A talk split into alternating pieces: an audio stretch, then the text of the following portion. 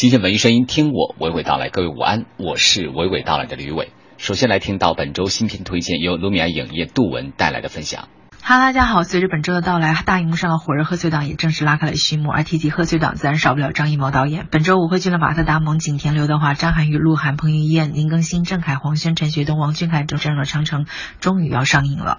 影片讲述了古代一支精英部队为保卫人类在举世闻名的长城上演生死决战的故事。作为一部中西合璧的大制作，影片里不仅有神秘的长城关城、精锐的无影进军、炫酷的冷兵器大战等中国特色鲜明的元素，还有曾经打造出《指环王》系列和《霍比特人》系列的新西兰兰维塔工作室。所设计的上古神兽饕餮，以及各由工业光魔所带来的视觉特效，一直以来张艺谋导演对大场面和小细节的惊艳表现自不必多说。而这一次奇幻外衣能否道出中国惊魂，不妨到电影院里一探究竟。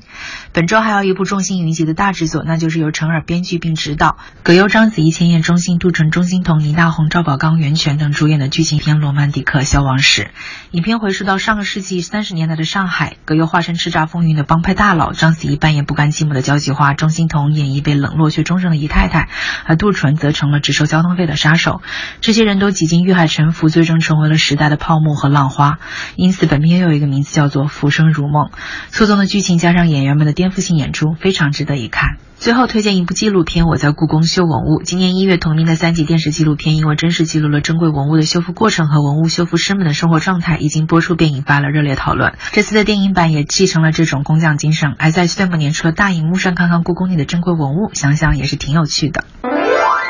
接着，我着重来分享影片《罗曼蒂克消亡史》的观赏品质。给出观影指数八点五，必将引发观众热议和思考的一部新片。导演陈耳的手法让你出其不意，或者是眼睛一亮，这样的评价不足为过。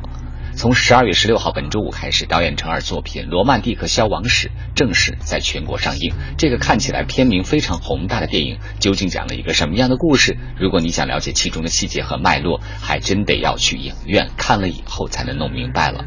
不能说是一部烧脑的电影，但是程耳作为一名青年导演，可以将感情的线索铺陈的如此复杂而有序，并且带领着观众从数明星熟悉脸的心态开始，一步步走向他为你搭建的故事宫殿。到了两个小时左右的梦境结束时，你突然才发现，原来他的温暖，告诉你，其实人有的时候会一直处在一个精神和生活现实交织的樊篱当中。你或许知道，或许一点也不知道，或许知道却不想突破。更或许，一直到老去还是置若罔闻。这样的主题写照，不管是在抗日战争时期的旧上海，上流社会和各股势力交叉下的隐晦，还是当下和平世界里现实生活当中的每一个百姓生活中间，我们都是存在着对感情的期许和失望，再到终结时的清醒和顿悟。人情世故在每一个时代都是亘古不变的，变的只是你内心境界的差异。不同的对象、不同的时期、不同的经历，可能就会将本身那份浪漫的诺曼底克消亡成战争背景下的残酷杀戮。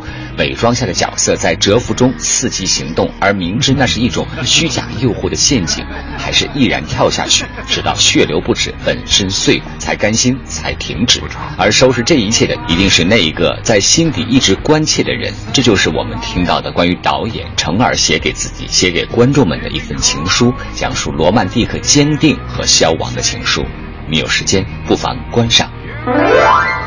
至于演员们的表演评价，我给出的是以下内容：葛优一贯的表演风格算是还行吧。章子怡人物角色情感从花痴到坚定，经历多个男人后，终于找到归心所在。袁泉一场戏看到了她宁静而不失气度的范儿，闫妮让我看到了逗趣的厨娘兼管家，浅野忠信一个具有深刻有型的片中男主角，生动的线索得以展开故事。倪大红常规的黑老大形象没有特别变化，霍思燕惊艳的一场戏让你顿觉风韵无限，和杜江夫妻档上演了精彩对手戏。韩庚突破性的演出戏中戏，戏份结果让人眼睛一亮。钟欣桐实在少之又少的一场戏了。文艺之声观影团在十二月十七号本周日下午一点，百老汇影城北京东方广场店五号贵宾厅启动《罗曼蒂克消亡史》包场活动。你有机会获得《罗曼蒂克消亡史》主题周边礼品，请你来一次《罗曼蒂克消亡史》的思考之旅吧。报名方式：姓名加联系方式加片名《罗曼蒂克消亡史》。我们听到的是来自于电影《罗曼蒂克消亡史》的插曲《带我回上海》。这里就是文艺大家谈之午间，和你娓娓道来。也请关注我的公众号 CNR，有机会获得卢米埃影业送出的免费观影兑换券。我是每天和你聊文艺的吕伟，谢谢收听。